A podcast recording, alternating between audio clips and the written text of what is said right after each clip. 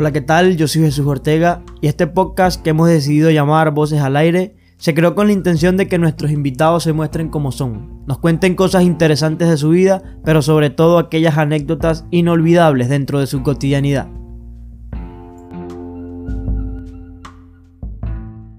Bueno, sean todos bienvenidos una vez más a esto que hemos decidido llamar Voces al Aire. Este es el episodio número 19 y hoy estamos con un invitado bastante especial. Yo, Aldana, ¿cómo estás? ¿Cómo te hola, hola, bien. Acá súper cómoda con ustedes. Gracias, gracias por aceptar la invitación y por tomarte el tiempo de venir hasta acá. Para mí, de verdad, es un honor tenerte aquí, es un privilegio y bueno, este, que más que haya venido por acá, que significa mucho para mí, para este espacio que es tan especial. Genial, yo encantada de compartir. ¿Hay, ¿Hay, eh, algún problema o inconveniente que te llame Joa? Porque lo, hablamos recientemente en que tu nombre real no era Joa, sino que era como tu nickname, tu nombre artístico. Sí, o sea, a ver, si, si es real, si es real, de hecho, este, mi familia, toda mi familia me dice Joa, bueno, amigos, todo el mundo. Pero este sí, hubo, hubo un corte necesario en el nombre como para que todo lo que es el proceso creativo y las búsquedas a la hora de encontrar mi trabajo sea certero. Okay. Porque de resto he sido este miles de Joanas, Joali, etcétera. Entonces, bueno, este encantada que me digas Joa. Ok, genial, genial. Este, primera vez que interactuamos, primera vez que nos vemos, este, había tenido la oportunidad de ir a una presentación que tú hiciste de, de, un arte visual que estuvo bastante interesante y a partir de allí este, estaba esta semilla, estaba esa curiosidad de querer invitarte al programa y de que nos cuentes realmente este, cuál es tu proceso, cómo es tu proceso creativo y qué es lo que haces actualmente. Entonces, para entrar ya en el programa o en lo que va Voces al Aire o en lo que se crea o cuál es la finalidad de que ya lo habíamos hablado, pero para eh, entrar en contexto más a detalle. Voces al Aire se crea con eso, con intenciones simples de hacer una cronología de la vida de la persona que viene al programa para de esta manera intentar descifrar, si se quiere, con esos puntos en específico a lo largo de tu vida, qué es lo que tú eres hoy. O que, en otras palabras, que ese pasado que cuentas aquí te constituye como la persona que eres hoy porque vamos a ver puntos de vista, vamos a ver tus pensamientos. Esto, esto no es como, no es algo del otro mundo, sino que simplemente me gusta ver, ok, si esta persona defiende esta idea, ¿qué es lo que traes detrás de defender esa idea? Ah, te gusta este personaje, ah, viviste este proceso en tu vida, de pronto eso te hizo ver la vida desde ese punto de vista. Entonces, bueno, este, empecemos por el inicio. ¿Dónde naciste? Ok, bueno, este, voy a empezar eh, como todo. Eh, ya acá en Guanare yo creo que, como tengo bastantes amigos y familia acá me conocen, pero no está de más decir que, bueno, yo soy Joanny Aldana, em, nací en Mérida, pero he llevado, como quien dice, eh, llevé esa niñez entre Guanare, Mérida y Barquisimeto. Entonces, de hecho, mi abuelo me decía mis tres estados, porque él siempre veía de que, oye, viajábamos, en ese momento mis padres estaban estudiando en Mérida, en la ULA, y mm, él me decía, ya va, pero es que tú tienes una mezcla de tres cosas. Y para mí fue como algo muy, o sea, muy contundente. De ahí, de, ahí de entrada empezó ya una mixtura, que más adelante vas a ver, bueno, lo viste allá en la exposición que era, sabes, tiene una mezcla de varias cosas. Entonces, este, de allí empezó como, sí, esa unión de un poquito acá, un poquito acá y sale esto que está aquí. Entonces, este, Guanare, bueno, Guanare ha sido este, un factor importante para mí, un pilar muy, muy fuerte, porque la familia, mi papá es de acá y pues ha formado en mí un carácter que es muy característico de mi personalidad, ¿sabes? El llanero que tiene una... Un, yo lo visualizo como el llanero se parece mucho a un árbol. Bueno, yo y mis cosas creativas. Pero sí, es muy arraigado, tiene una fuerza este, de, de, de pie. Entonces, eso para mí es fundamental eh, a la hora de decir, bueno, ¿dónde naciste o dónde tienes tus raíces? es una raíz muy notoria de aquí de Guanare, claro, Ya, excelente. ¿Y estudiaste dónde? ¿En primaria?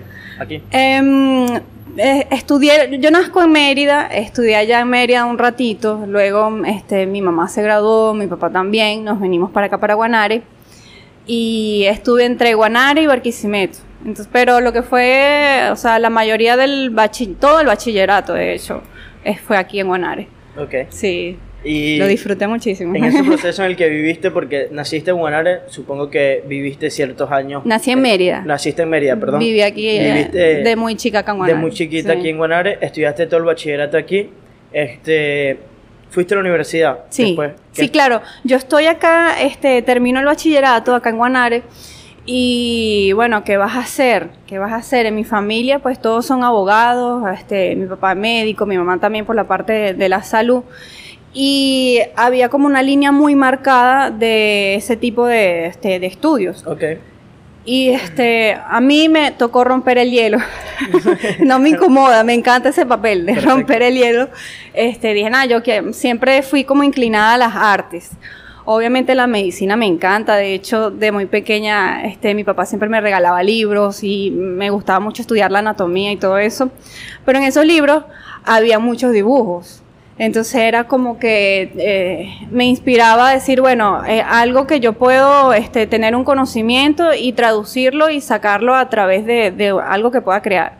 Entonces la decisión fue, mira, fue reñida, porque estuve allí como que, bueno, ¿a qué hacer? Me gusta todo el mundo que ya conozco, que era este el que te estoy comentando, este ambiente de, de medicina. Y, mm, y dije, sí, yo voy a, a la hora de, bueno, salgo de bachillerato, ¿qué voy a hacer? A Mérida de una, porque todos mis tíos, mis papás estuvieron allá y era un ambiente muy, para mí era agradable, bonito. De hecho, eh, cuando en Mérida, todavía no, cuando todavía no, no, había venido a vivir para acá, para Guanare, vivía en un apartamento con varios tíos, todos de 20, 21, 22 años, y yo era su, su experimento, por así decirlo. claro. sí, sí, viví mucho de cerca ese ambiente universitario de muy pequeña y fue un ambiente bonito, de, claro, con todas sus este, travesuras y, este, y situaciones este, de, de los muchachos, pues eh, cuando a la hora de decir qué vas a hacer, no lo pensé de una, o sea, ya yo sabía que era lo que iba a hacer, iba a ser allá en Mérida. Sin embargo, por allí tuve un bache, dudé entre Barquisimeto. Y este, bueno, luego se enderezó la cosa y fue para allá. Pero a la hora de tomar la decisión, de hecho, yo me acuerdo que presenté la PINA eh, para medicina y diseño gráfico. Que un contraste. Sí, sí, un contraste, este, dos puntos extremos allí. Y dije, no, bueno, en, cualquiera de las dos que quede, voy bien. Este, sí tengo que confesar algo. tengo que confesar que este, en ese proceso de, bueno, voy a Mérida con los amigos, hago, veo cómo, cómo son las pruebas. Este, estaba haciendo los, los dos cursos, el de medicina y el de diseño. Este, confieso que asistí más al de diseño, el de medicina, bueno, sí, genial, pero, ¿sabes? Era algo como que este, no era nuevo para mí. Sí. Ya ese era mi entorno natural y yo quería explorar el entorno que desde muy chica em, este, tenía esa llama ahí, ¿sabes? Claro. Entonces, bueno, presente por las dos.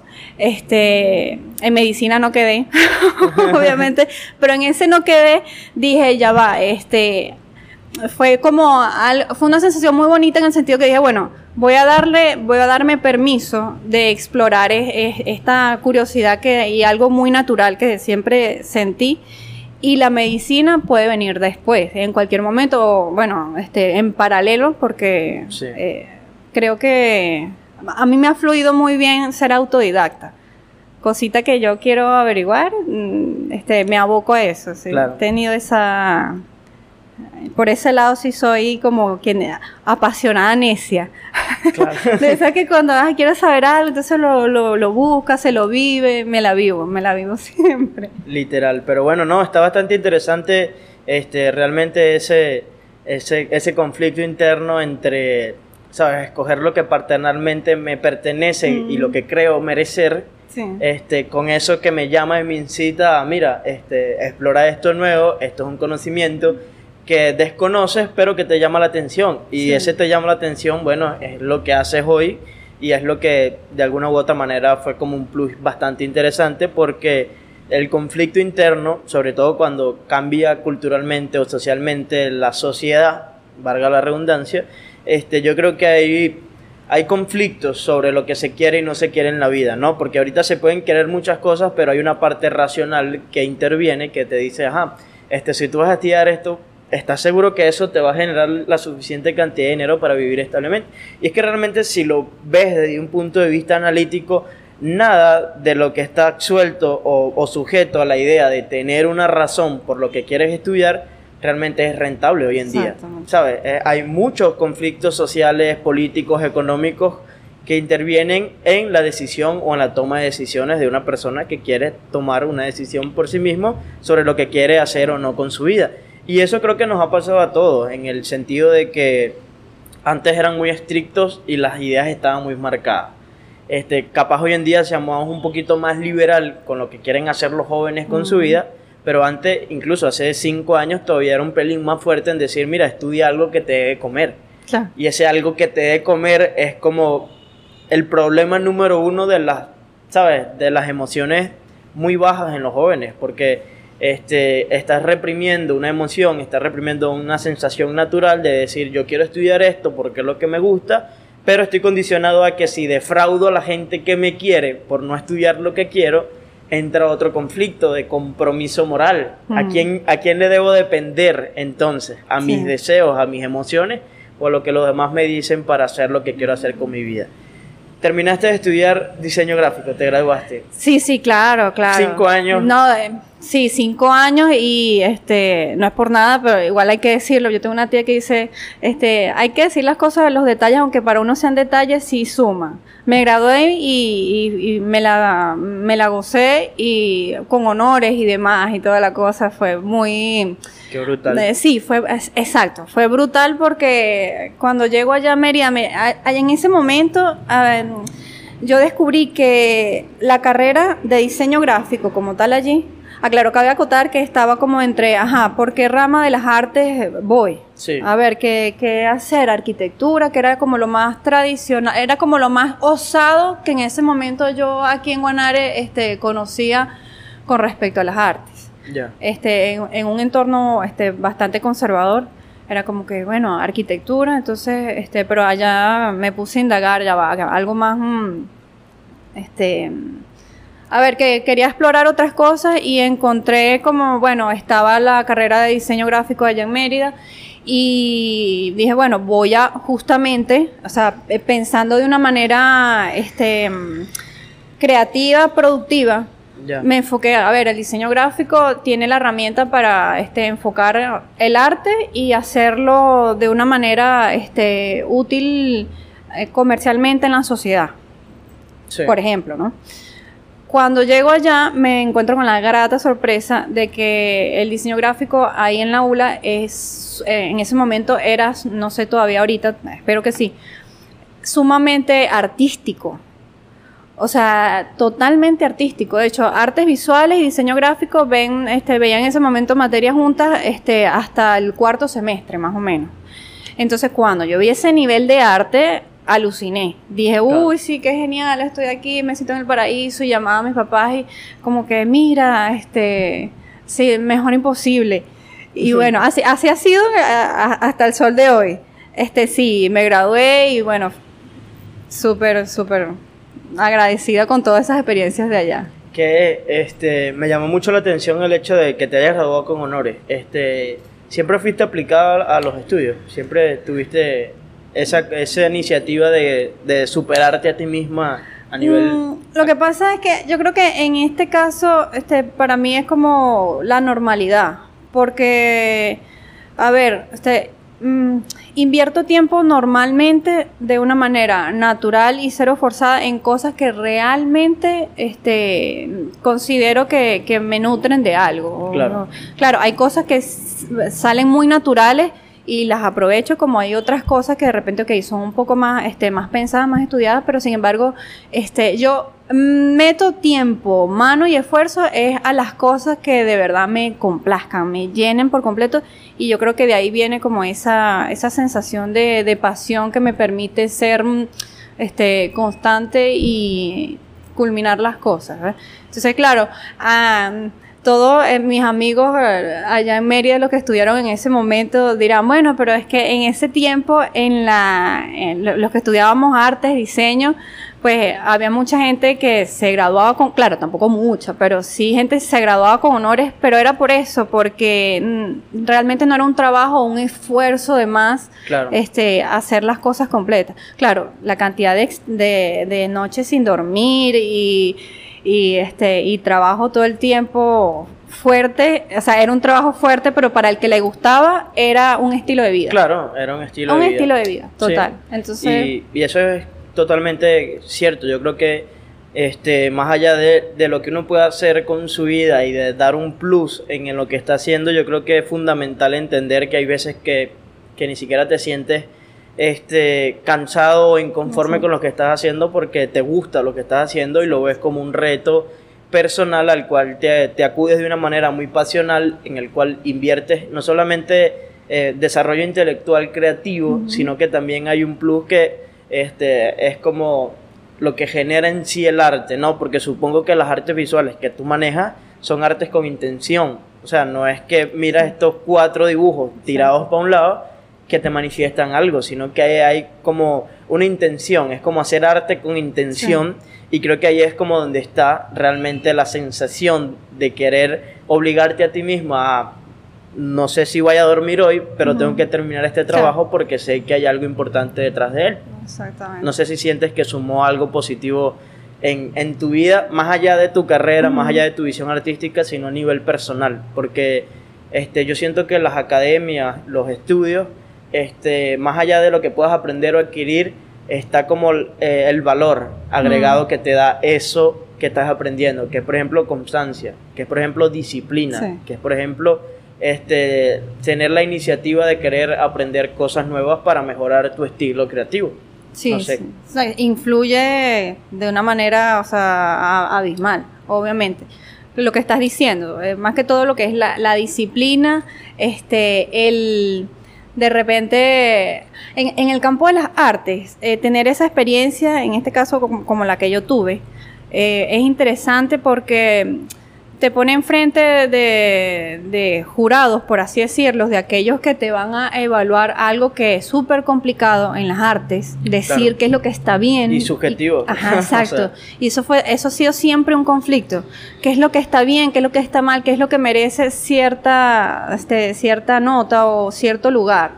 Entonces, este, enfrentarse a esa diatriba, aun cuando ni siquiera la academia este, realmente este, todavía está en esa exploración de, cómo hacerlo. Es, o sea, es un reto y es algo que, suma a la hora de, tener criterio, de, todo ese tipo de procesos.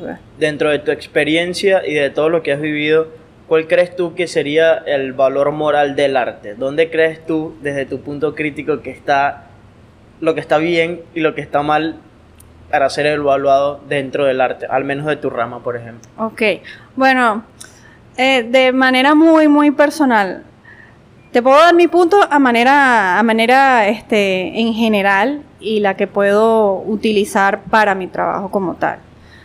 Eh, de manera muy personal, este, antes de que sea mi trabajo o cualquier cosa, yo creo que la expresión artística, una, sí, una expresión que, que sea artística, tiene que, yo lo, siento así, eh, una sinceridad. Tiene una sinceridad. No tiene que, existir. Pero en este caso te hablo desde, desde mi, lugar, lo que yo vivo, ¿no? Em, es una existencia, tiene que estar allí esa transparencia de qué es lo que es. Bien sea que moralmente esté mal o esté bien, inicia como de esa manera.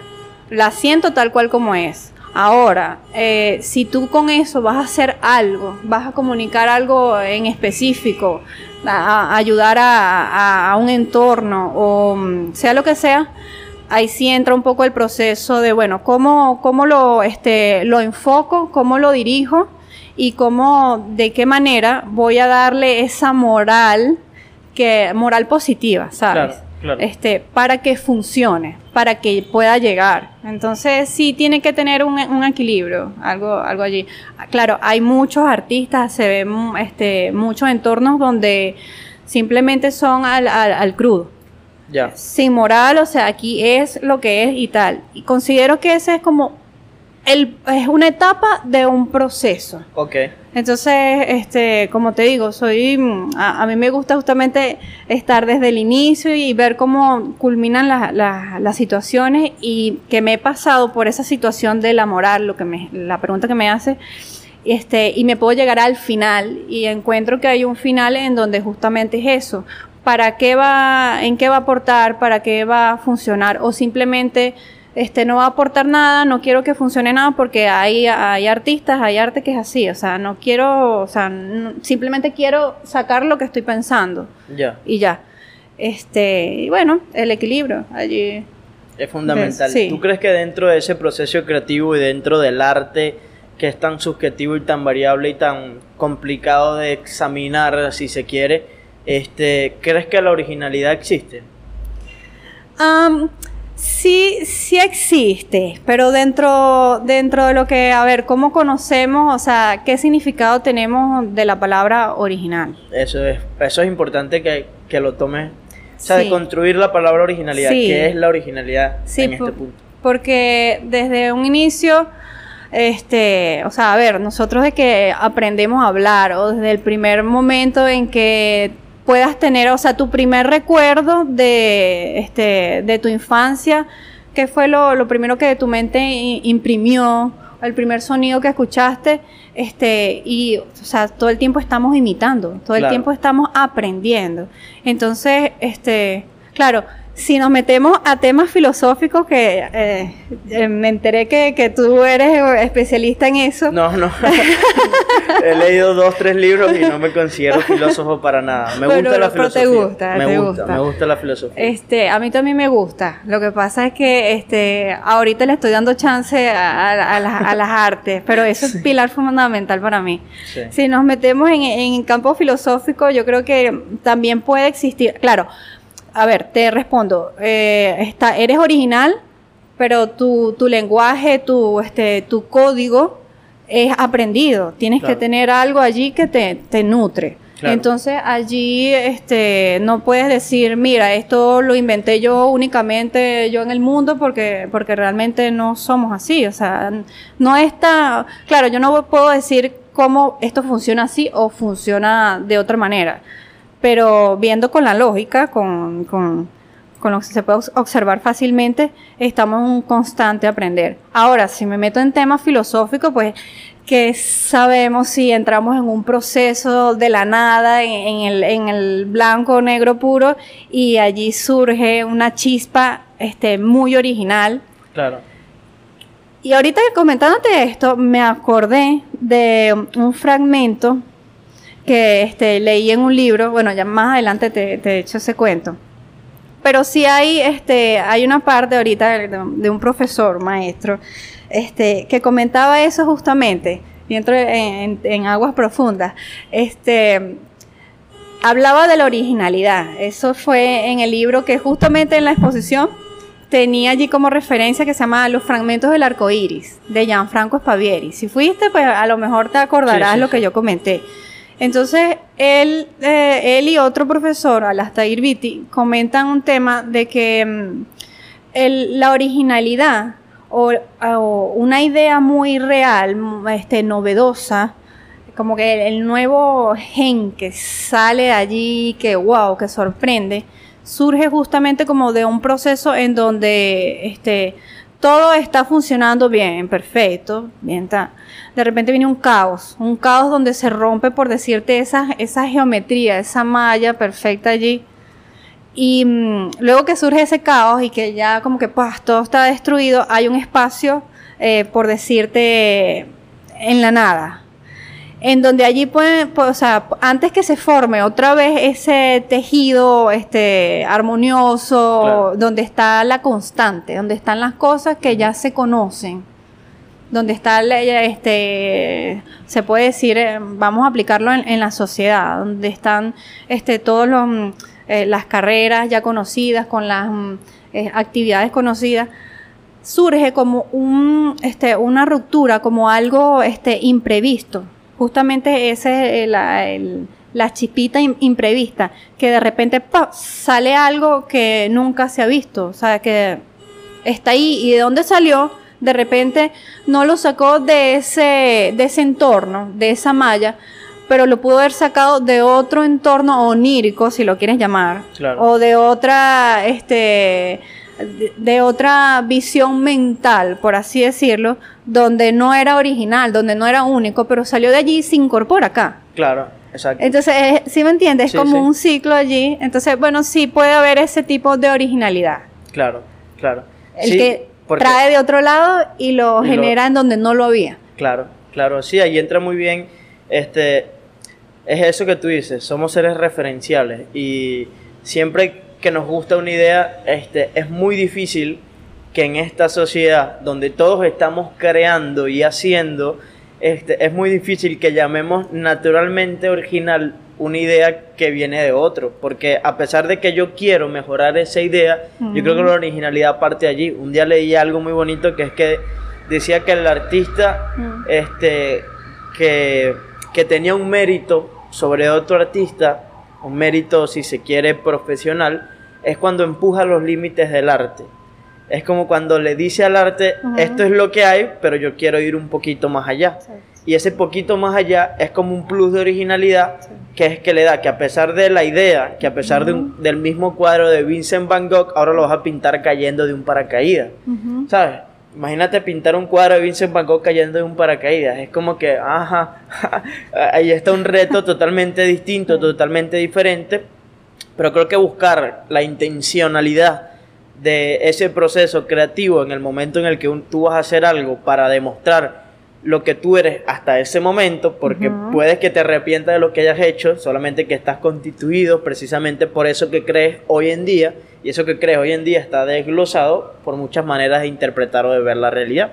Entonces yo creo que sí, que es un punto bastante bonito, bastante interesante, sobre todo en este mundo que va como a 2000 por hora ahorita, ¿sabes? Donde todo el contenido que hay es sumamente superficial, es difícil de...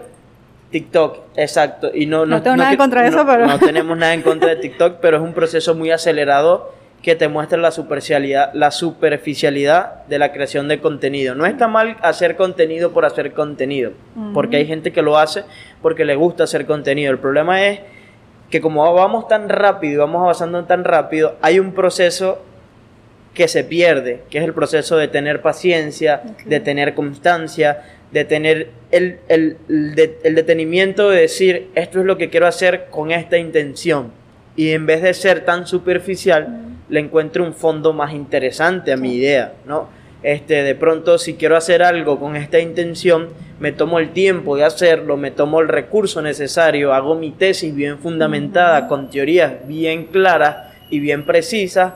Este, si soy un político, argumento mis políticas públicas con hechos reales y no con promesas basadas en ideales absurdos y sin sentido. Y en ese momento en el que yo cuestiono mi yo y mis ideas, pues yo creo que hay un debate interno bastante interesante porque te estás construyendo a ti mismo y creo que es la desnaturalización más importante que vive el ser humano, ¿sabes? Cuando tú desnaturalizas tus ideas para constituirte nuevamente en un nuevo territorio totalmente distinto. Ah, ok, este año, ¿sabes? Mi tesis fue planteada sobre las artes visuales en espacios públicos. Ok, yo di mi año completo leyendo espacios públicos, cómo puede quedar mejor un arte visual, si es vertical, si, es, si es lateral. Tú que conoces un poco más de eso, pero en el sentido en el que en el que van avanzando esa idea, de pronto llegas a un punto en que en diciembre dices, ¿sabes? Estoy como harto de los espacios públicos. Quiero ir a espacios cerrados, ¿sabes? Y totalmente, el año que viene eres totalmente distinta al año siguiente o al año anterior, porque en este momento estás determinado en un territorio totalmente distinto. ¿Por qué? Porque tu día, tu noche, tu mañana está condicionada a que quieres crear en espacios cerrados y no en espacios públicos.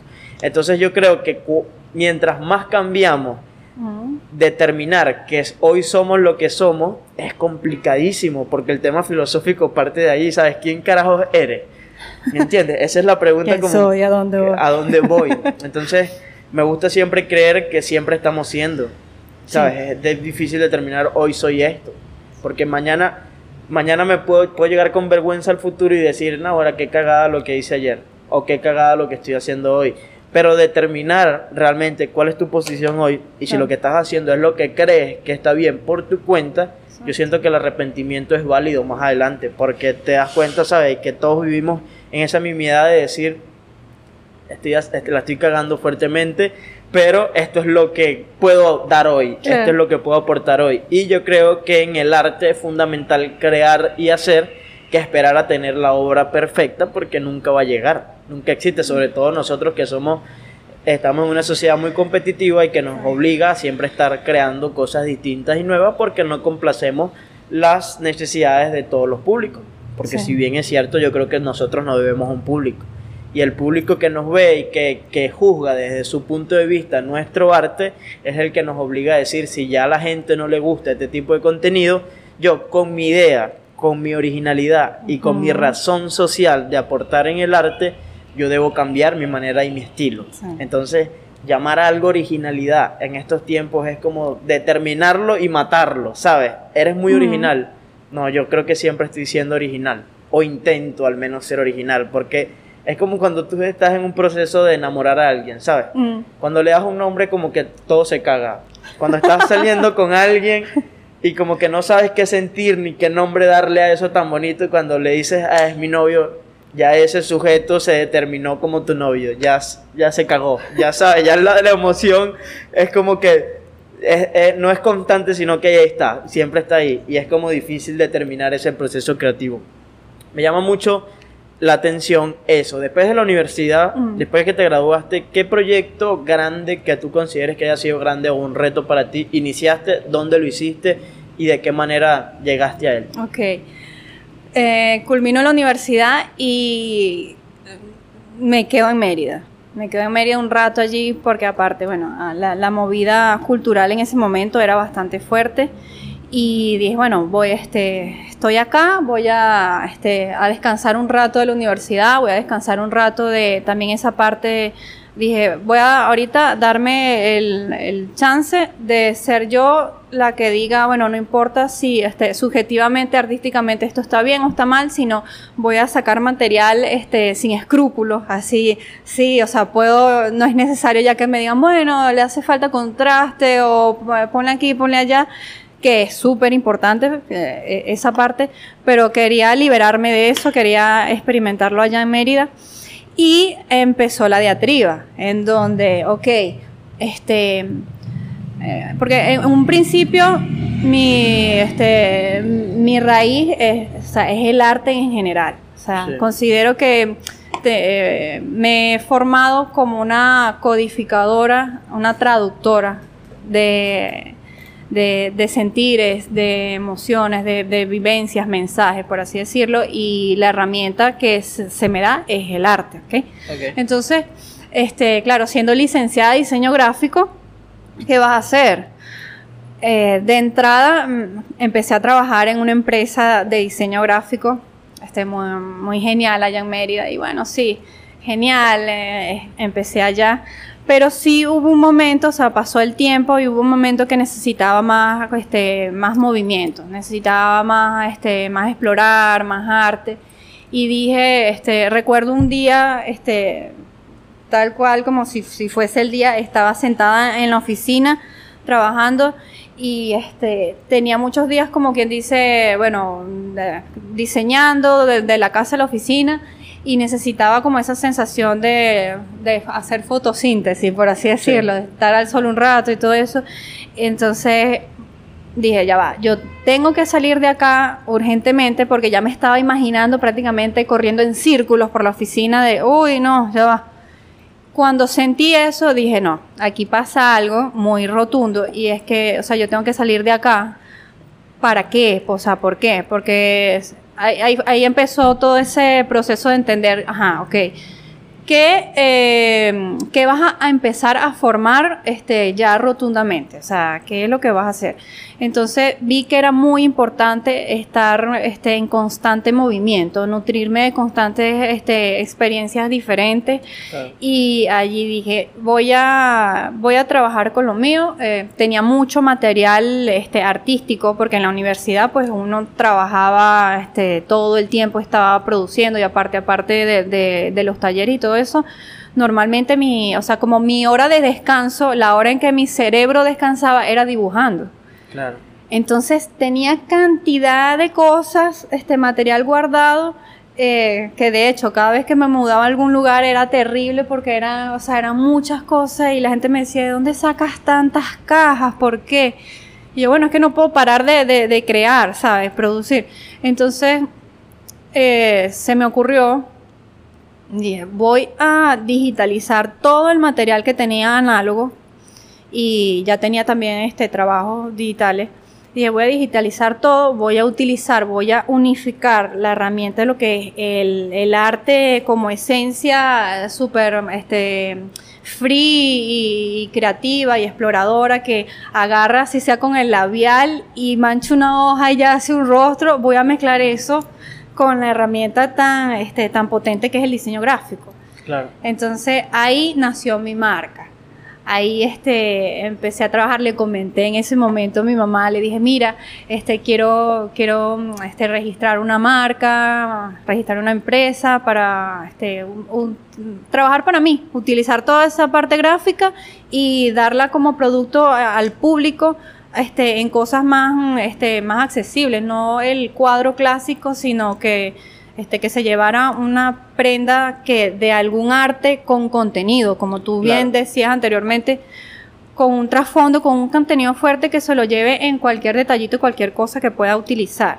Entonces ahí nació algo que, o sea, lo que tú mencionas, que, o sea, qué cosa importante te sucedió allí. Ahí nació el ingrediente secreto. Eh, esa, esa, bueno, ahí fue el inicio de esa marca. En, en ese momento estaba viviendo en un lugar súper chiquitito, pero era, era impresionante, o sea, el lugar de lo chiquito que era y lo, o sea, la apertura mental que tuve fue, o sea, como un, un embudo al revés. O sea, yo estaba aquí en, en muy chiquitito, yo creo que eso mismo me forzó a mí a sacar todo el espacio que, este, que hubiese estado allí se equilibró fue hacia arriba, ¿no? Y tuve como una apertura gigantesca y en ese momento pues todo lo que me propuse lo hice así como, como un terremoto y rara y sí, sí salí, digitalicé, compré máquinas, este, fundé la empresa, el ingrediente secreto, porque justamente este, quería, ¿sabes? Siempre mantener eh, esa esa transparencia y esa originalidad del, sentir que yo digo ya baja. Yo voy a trabajar con estas artes, con lo que produzco. ¿Qué le voy a dar al público? O sea, ¿qué le voy a dar a la gente para, este, para que se conecte conmigo? No de una manera, porque para mí eso es importante. O sea, cuando se conectan conmigo, este, yo busco que sea algo real. Ya. Este, más allá de que obviamente se necesita el trabajo, que este, pues sí, es el work, ¿no? Es el, trabajo. Más allá de eso, para mí tiene un valor muy importante y yo creo que ahí, o sea, se cumple la verdadera misión del que yo busco, es la conexión real. Del, del mensaje que yo transmito, si una persona le llega, este, que lo va a interpretar, este, o tan igual como yo o tan diferente, porque una vez que uno crea, el arte este, crea vida propia, pues. se genera este, un mensaje propio para cada persona. Entonces el ingrediente secreto era ese, ¿sabe? Era este, esa incógnita que queda allí, que para cada persona la, este, la descubre en, mi trabajo. Eso es lo que yo quería brindar. Ese ingrediente secreto que surge en ti a través de, mi trabajo. Entonces, bueno, allí trabajé en Mérida un rato, en una oficina de arte y diseño, eh, produje varias colecciones con amigos, pues geniales, este, costureros y este bueno un, este fue un momento muy muy muy chévere muy productivo que este es necesario comentarlo. Cuando tenía todo perfecto armado sí este surge una etapa muy muy fuerte para el país prácticamente Mérida cerrada por completo y yo estaba en una, o sea, en una oficina con mi primer emprendimiento grande, este, con todas las ganas y toda la fuerza, la creatividad, este, y el exterior totalmente nulo, cerrado. Y yo decía, wow, o sea, y todavía dentro de esa explosión este, de sucesos, yo no, o sea, no podía ver realmente qué tan cerrado estaba todo. Y yo creo que eso, o sea, fue como este un, un sabor dulce agrio de que, porque la gente me miraba y me decía, pero ¿cómo hace? ¿Cómo, o sea, cómo es posible que esté generando todas esas cosas? Pero mira, o sea, que en Mérida ni siquiera nadie puede salir a la calle porque están los motorizados por allí, este, eh, toda la situación peligrosa. Este, y yo dije, ok, ya va, este, salió un momento así de mi éxtasis, miré, dije, sí, la situación está fuerte, está ruda, todos estamos encerrados, este, y, y bueno, le, este, forzoso, forzoso le di un stop, pero fue un stop, este, no así contundente, sino fue paulatino. Paulatino porque dentro de todo, cuando uno trabaja este, temas que, que te gusta desarrollarlo, este,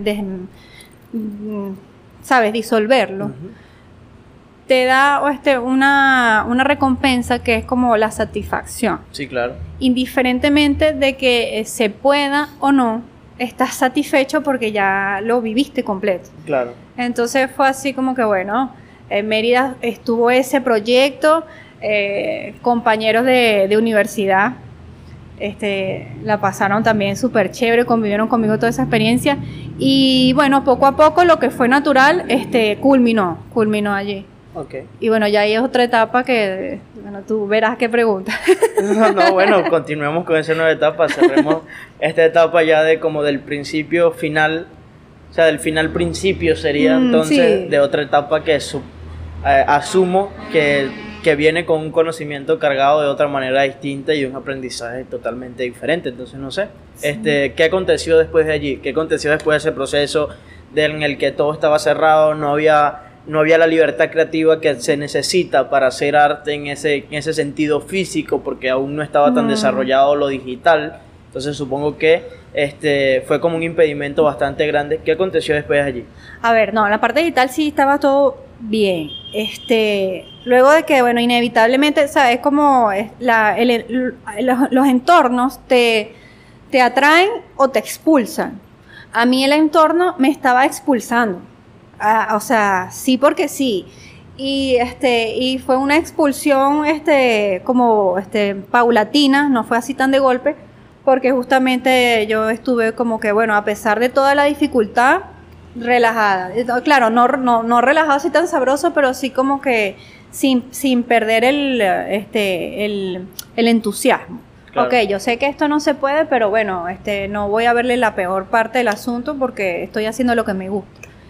Entonces, este, ya luego que me vi obligada, porque fue el, el, entorno me expulsó obligada y yo como que, ok, está bien, chao, me están expulsando, pero este, bueno, vamos a ver qué pasa porque los cambios son este, siempre este, nuevas etapas, son cosas que uno tiene que recibir. Claro.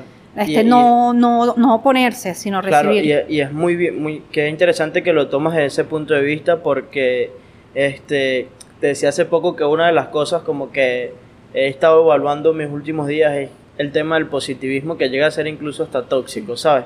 Este, porque el, el, el hecho de auto tener el autoplaseo de los cambios o de los procesos de vida termina siendo más dañino que el mismo cambio en sí. ¿Por qué?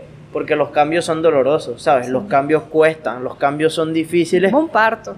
Exacto, es totalmente complicado. Y tomar el cambio y los procesos de vida como levántate hoy y todo va a estar bien, mm. es un peo. ¿Por qué? Porque no ves el efecto negativo que hay detrás de eso que consideras que es positivo que aunque el efecto negativo en sí ya tiene un valor positivo, hacerlo constantemente es dañino, es dañino y es tóxico porque este, el cambio es fuerte, el cambio, la transición no se da como en los cuentos de hadas, ¿sabes? la transición es amarga, es, es dura, es un proceso difícil de aceptar, donde llega un cuestionamiento, un análisis interno, donde dices si realmente quieres vivir este proceso o realmente lo que está sucediendo no acontece a lo que tú crees que debería acontecer. Y ese proceso de cambio, cuando lo tomamos muy a la ligera, cuando creemos que lo que está sucediendo me va a fortalecer, me va a hacer mejor persona, y no evaluamos desde puntos más críticos o más reales nuestra realidad y cuál es nuestra posición, Yo siento que vamos a ser, y siempre lo he dicho, niños grandes pensando en ser grandes en la vida, ¿sabes? Y este, vamos a tener 40 años y todavía vamos a estar pensando en ser grandes en la vida, en levantarnos todos los días con la ilusión de hacer algo cuando nunca hacemos nada. Y lo real del cambio es que sucede algo, y valga la super redundancia, real, ¿sabes? El cambio te obliga a cambiar de una u otra manera de parecer, de sentido, de opinión, de crítica o de realidad. Y es lo más duro, ¿sabes?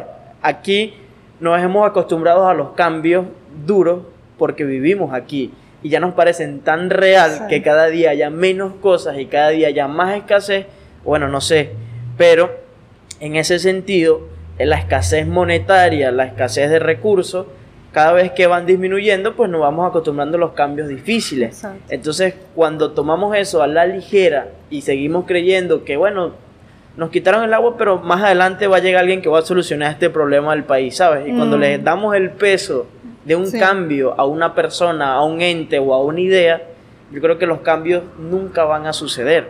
Nunca van a suceder. Ahorita están los políticos peleando por quién tiene más seguidores en Instagram que otros, ¿sabes? Y quién tiene más fotos de personas caminando en los pueblos de, esta, de este estado, ¿sabes? Y es complicado porque las políticas públicas no están acontecidas con hechos reales y sustentos y mm. tesis que te digan, esto es, lo, esto es lo que vamos a hacer, ¿sabes? Y mientras ellos más se dividen, menos posibilidades tienen de, de acontecer un hecho real. Entonces, si nos tomamos el cambio con un proceso político como finalidad en sí misma, nos va a costar aceptar un cambio. ¿Por qué?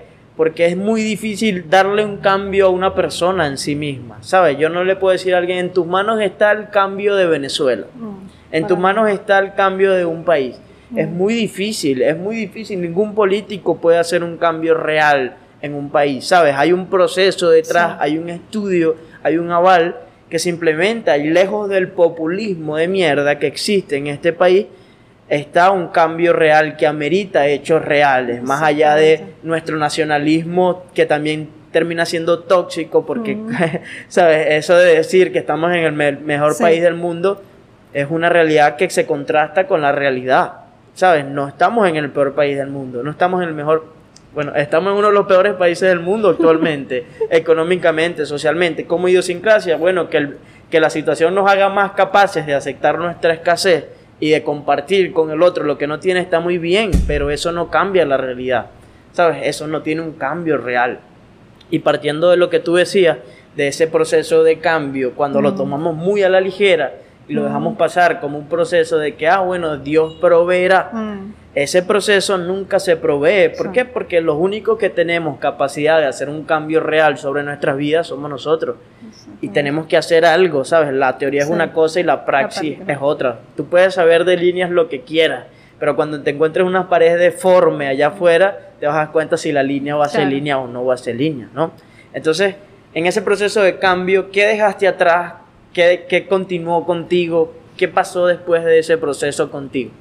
Bueno, en ese proceso, eh, la manera, este, como para agarrarte allí, algo que, me parece importante de, transmitir. Cómo tú este, abordas ese cambio de manera que sea saludable, de, o sea, de no caer en, en, el negativismo ni en el positivismo, o sea, qué es lo que está allí que puede como regular la situación. Yo la regulé a través de algo que también estábamos hablando empezando la conversación, que era este tomarse un tiempo para ya observarte desde aquí, también salirte y observar todo el entorno y allí tener el, momento para decir, bueno, este, analizar, pensar, hacer todo, todo ese, este, ese proceso que te va a llevar a lo nuevo. Entonces, este Primero, bueno, el, humor negro a mí me, encanta. Me, va muy bien porque, ¿sabe? Esa, esa manera como de, decir y de sacar esa parte negativa, pero sin que te, sin que te hiere o, afecte una parte que es muy importante, que al final siempre hay algo que tenemos que este, mantener ileso.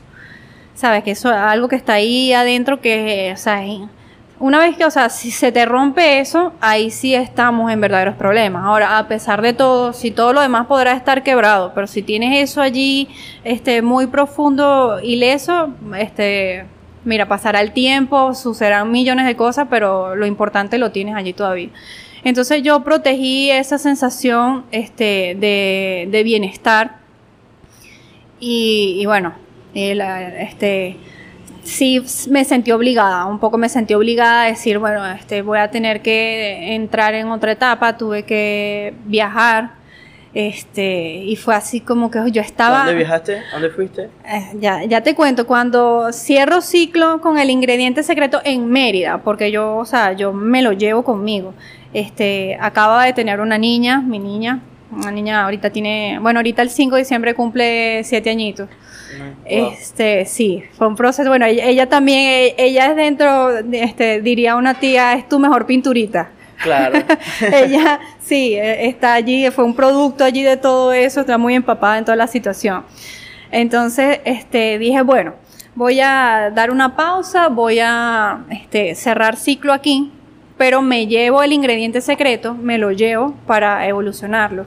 Y en ese momento este, tuve un, viaje como muy, este, muy extremo, muy contundente, porque salgo de Mérida y me voy directo, sin escala alguna, sin haber visto de repente otra cosa que no fuese el entorno de nosotros aquí, y llego a Londres. Ya. Al ombligo del, del, del, mundo, como quien dice. Sí. Cuando llego allá fue un shock, o sea, un, o sea, visualmente, emocionalmente, fue así como un, un quiebre de realidad muy potente. Este, fue muy fuerte en ese momento llevarlo, ver las realidades tan distintas de, mi país, de cómo funcionan las cosas y cómo este, se llevan allá y de caer en cuenta literal que estamos como en especie de un videojuego en donde, mira tú, ok, voy a entrar a jugar en el mundo marino y no tiene absolutamente nada que ver con el mundo de fuego, por así decirlo. Son otras, este, otras maneras de caminar, otras maneras de, pensar, de percibir, todo eso. Y eso, este, bueno, fue un, o sea, fue un shock muy, muy, muy abismal. Mm, digo que yo estoy aquí, este, teniendo esta experiencia, ¿qué voy a hacer con el ingrediente secreto? Porque aunque este, quise hacer muchas cosas aquí en Venezuela, en ese momento con eso, que, o sea, llegó hasta un punto y el entorno me dio, mira, hasta aquí, ahorita, por lo menos ahorita, hasta aquí es donde se puede. Y este, sí tuve un tiempo como que dándole a ver si podía más, hasta que lo entendí y dije, bueno, ok, voy a este, hacer lo, lo necesario. Entonces el ingrediente secreto va a Londres. Yo este, llego allá sí ya con una formación que tuve en Mérida, este, de justamente como, claro, una cosa es ser artista y otra cosa es, saber organizar tus ideas, tus proyectos y transmitirlos. Eso ya es un equipo de trabajo y, o sea, sabes, mantener a flote tus tu, ideas, ser tu propio este, jefe, por así decirlo, que eso es un arma de doble filo. Totalmente, total. Totalmente. Este, por cierto, me acuerdo, una amiga me decía, una vez que me visitó allá en la oficina de Mérida, este, hubo un comentario, algo así, que yo le digo, no, pero es que a tal hora este, tengo que salir. Y ella me pregunta, ¿pero de qué hablas? ¿Qué horario hablas? Y yo le dije, no, es que yo tengo que tener un horario, porque si no, esto va a ser una locura. O sea, tengo que tener mi, mi, Y ella quedó como que, ah, ok, está bien. Sí, porque es que de entrada la, la, idea de ser tu propio jefe está ligado a intrínsecamente a la libertad, ¿sabes? Cuando no, no, ¿sabes? Mientras más responsabilidades tienes, menos libres eres. Y si eres tu propio jefe, tienes que cumplirte a ti mismo, que es sumamente más hay Que saber cómo, cómo, cómo equilibrarlo para que se disfrute la situación. Entonces, este, estando allá el ingrediente secreto, wow, el ingrediente secreto, este, inglés, eh, ¿cómo, lo, este, ¿cómo lo hago llegar acá? Entonces allí este, simplifiqué. Entonces el ingrediente secreto se convirtió en ACE. E-I-S. ACE. Con la suerte, con la suerte que soy diseñadora y que bueno, puedo cambiar de imagen. Claro, no es muy bueno eso, obviamente, pero que, o sea, que tengo esa, este, esa bendición de decir, bueno, sí, te agarré, me hice, remodelé el logo, este, el eslogan, toda la cosa, y lo adapté para comunicarlo allá en inglés a, ese público. Entonces pasó algo muy genial.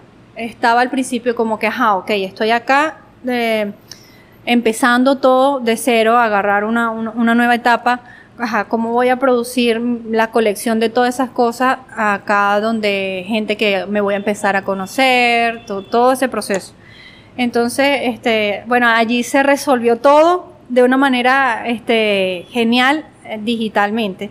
Entonces empecé allá a trabajar mm, este, únicamente por, por internet, este, con empresas que, bueno, eh, se encargan de toda la producción y yo de la parte creativa. Y me cayó como anillo al dedo, genial. Este, estando allá, obviamente dije, bueno, sí, voy, a conocer todo eso, pero en mi ser, este, ¿cómo se dice? De que sé qué es lo que quiero hacer y aunque este, estoy en otra etapa que se supone es mi break. Claro cuando uno este, sabe que sabe, eh, es importante prestar atención a tus sensaciones y aunque cuando tú cierras ciclos, si tienes una sensación de que hay algo que tienes que culminar, yo soy de las personas que este, opto y le doy el voto a que préstale atención, culmínalo. Entonces, este, claro, yo con Susana agarré, conocí, viajé, todo eso y tal, pero estaba siempre por internet, este, observando en lugares donde estuviesen, este, aceptando o, este, abrazando artistas emergentes, eh, ¿sabe? Opciones de postular cosas. Sí, claro.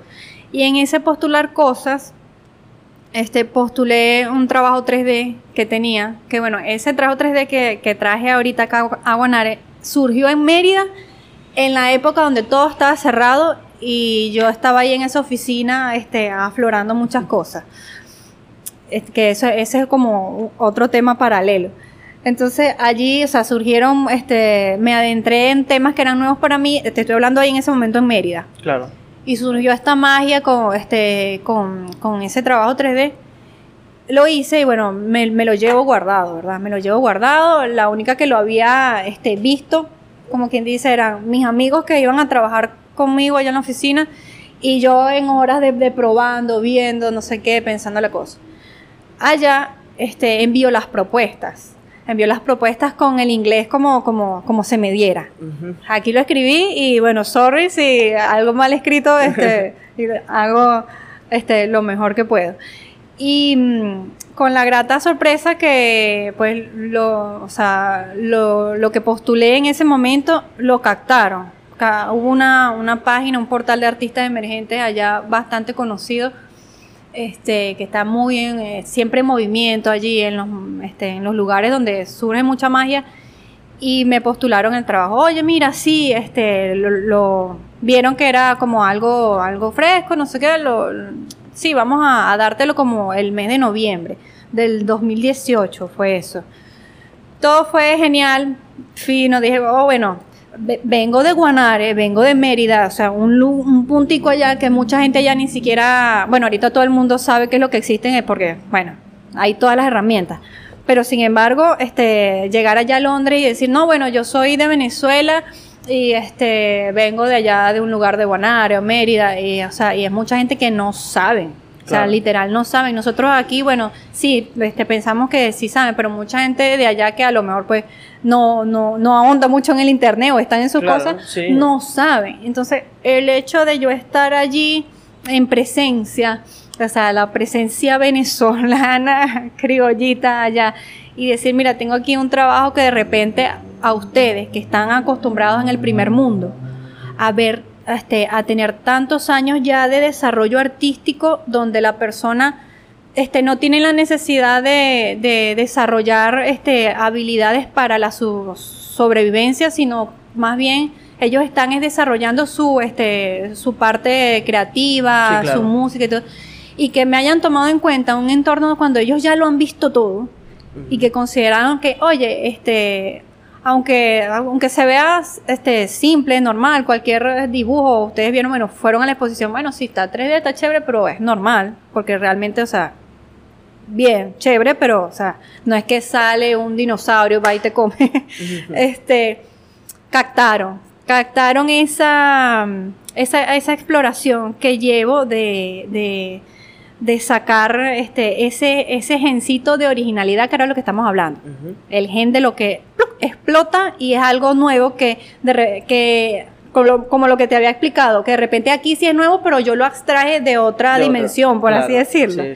Entonces ellos la captaron, este, y sí, me publicaron en el portal, genial, todo fue muy bonito, este, lo que sí lamenté que no escribieron que era venezolana, yo así como que, concha, le nombraron Londres, Ah, como que sí, artista emergente, este, Joanny Aldana. Porque está residenciada en Londres. Pues, Exacto, estaba residenciada allá y de repente este, sí pasó eso, como que bueno, o sea, claro, allá qué sucede también, y ahí, vamos con lo que tú comentabas del, este, del nacionalismo y de la cosa tan agregada que uno tiene, ay, el mejor país del mundo y tal.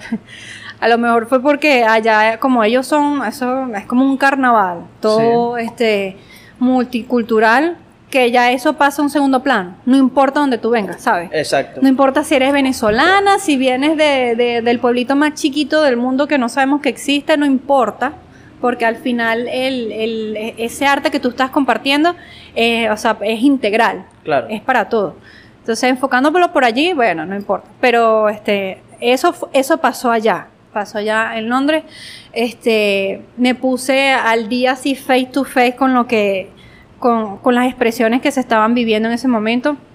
Sí noté que para ese entonces, sí noté que, había, o sea, en, no por comparar, sino como en vivir a ver, las diferentes realidades, este, sentí, lo viví, de que aquí este, hay una creatividad constante por justamente las situaciones en que estamos. Claro. Que es una manera de, sobrevivencia. Claro. El ser muy creativo, muy... Y allá estaba como un poco, este, un, de menos, menos brillo la situación. Entonces, este, dije, bueno, voy a aprovechar esto eh, para darle un poquito, un poquito más de brillo a la situación. Sí. Y, y sí, eh, fue bien, congenié con gente allá que se dieron cuenta de ese brillo que nosotros tenemos acá. Claro, y yo creo que ese brillo, y disculpa que te interrumpa, parte de allí, ¿no? del conflicto. O sea, si no hay conflicto interno mediante conflictos sociales, este, pues es muy difícil como dar, es como, como dice el conde del Guachara, ¿no? Que ¿sabes? Es como la ir a un país nórdico porque nunca hay huecos, ¿sabes? Nunca te entretienes esquivando huecos porque no hay un conflicto al cual te debas ameritar o, o, o te debas atrever a superar, ¿no? Y por eso la, la, constante creatividad del arte viene de allí. Este, en un país donde todo está, todo se ve y todos hacen de una manera, este, se toman el tiempo para hacer las cosas aquí en este lado, en esta cultura, en esta idiosincrasia, este, se ve mucho el conflicto social, emocional, mental, este, es incierto sobre el futuro, ¿no?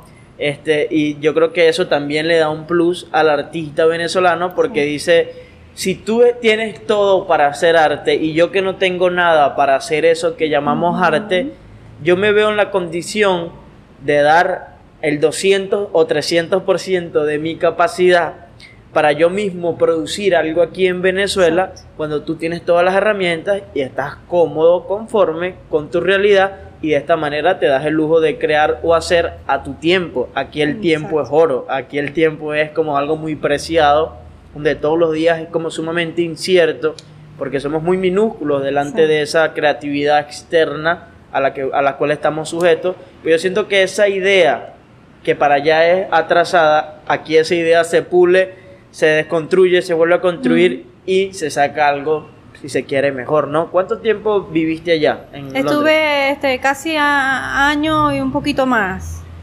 Con la suerte de que estando allá, este, en ese momento, eh, el Carlos Cruz 10 eh, habían expuesto un, cuadro de él allá.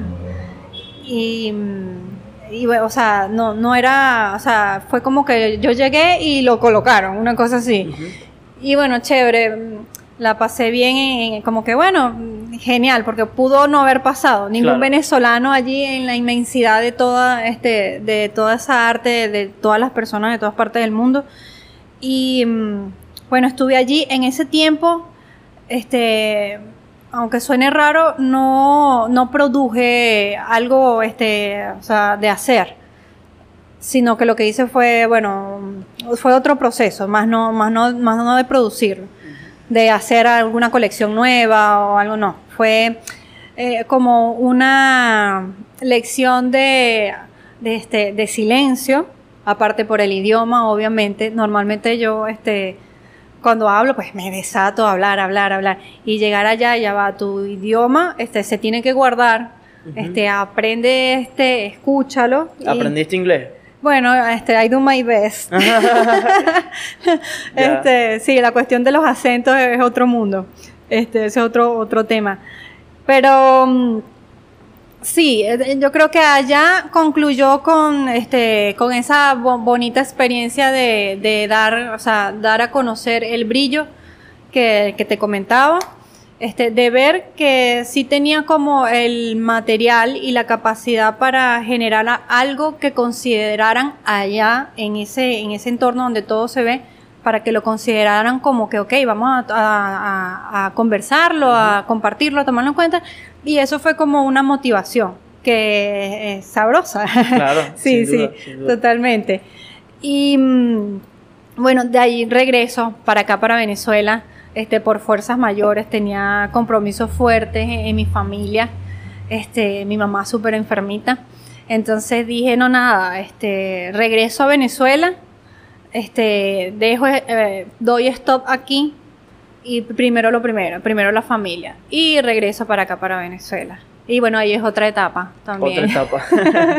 Actualmente, ya después de todo ese proceso en el que viviste, hiciste, creciste y por supuesto sin duda siento que son puntos muy centrales, no entramos a nada en específico porque la vida es como, si nos ponemos a hablar de cada punto en específico de la vida, pasamos cuatro días hablando. Y aquí, bueno, ya llevamos una hora y cinco minutos y eh, me, gustaría saber qué estás haciendo actualmente. Ok, a ver, resumidas cuentas. Eh, regreso acá, me estuve acá un tiempo, eh, ya con este, el, el ingrediente secreto regresó como ACE entonces yo aquí con Ace y lo sigo manejando de esa manera este, y vuelvo a viajar. Me voy a Bogotá.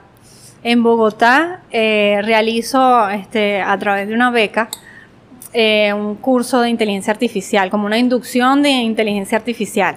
sí, eso... ahí se vuelve súper loco el tema del diseño. Sí, entonces claro, ahí estaba en una diatriba porque me puse muy, muy filosófica y este, me ahondé mucho. Y, ¿sabes? Entrar en, eso, en esas aguas tan profundas también genera este aislamiento. ¿Sabes? Que tú, o sea, tú estás en, tu profundidad, en tu cosa, y ya va. O sea, yo quiero obviamente sacar los frutos de, de esas aguas tan profundas, pero también sacar los frutos de, de acá, ¿no? Entonces, en la inteligencia artificial, como que, o sea, fue un sabroso es tener esa experiencia allá en Bogotá de, bueno, entrar en la parte de, este, por encimita, ¿no? De observar cómo es la programación y cómo la puedo incorporar en, en las artes. Entonces, claro, creo que me, he mantenido todo el tiempo en una línea constante de, este, de cosa innovadora, ¿sabes? Lo más difícil. Lo que, lo que, bueno, lo que todavía no se entiende muy bien cómo funciona. Este, a mí me gusta explorarlo y este, tocarlo y hacer algo con ello. Entonces, este, allá unifiqué lo que fue el 3D con inteligencia artificial con lo que me dio el tiempo este cortito que tuve allá de, de hacer esa experiencia. Y sí, fue genial, súper bien, todo eso. Y eh, sigo, sigo desarrollando Ace, Forever. Yo todavía lo, lo llevo, claro. Ace es I. E y S. E I S. El ingrediente secreto. Ok, pero de I de I o, o Y. I de I este, normal. Y latina, sí, I latina. Porque es ingrediente, el ingrediente. Entonces, claro, el ingrediente secreto quedó muy marcado en, en las personas que ya me conocían. De hecho, Actualmente la marca se llama Ace, pero a mí me, ah, mira, el ingrediente secreto, ahí va el ingrediente secreto. Entonces, bueno, ahí va siempre esa huella.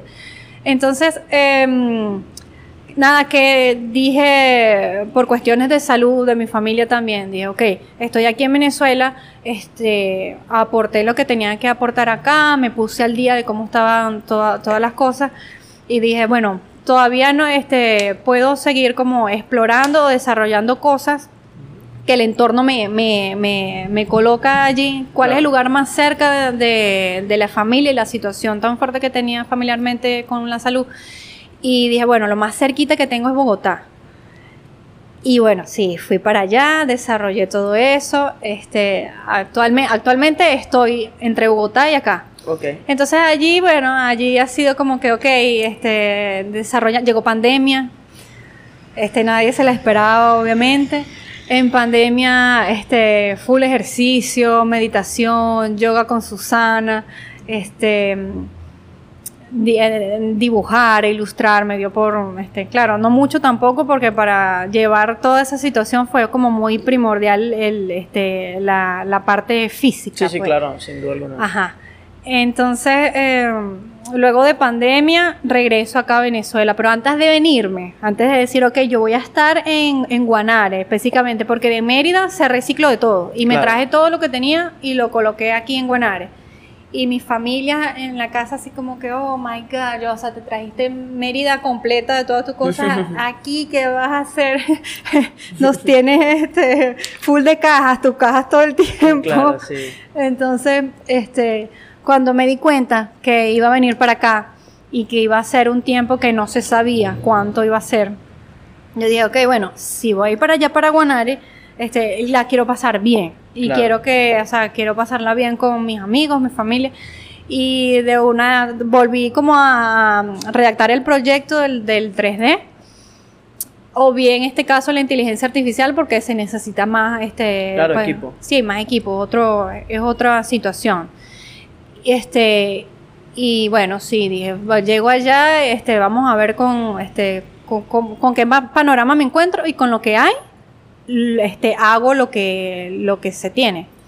Y bueno, así ahorita la semana pasada fue el cierre de la, de la exposición Percepción, se, se, llamó.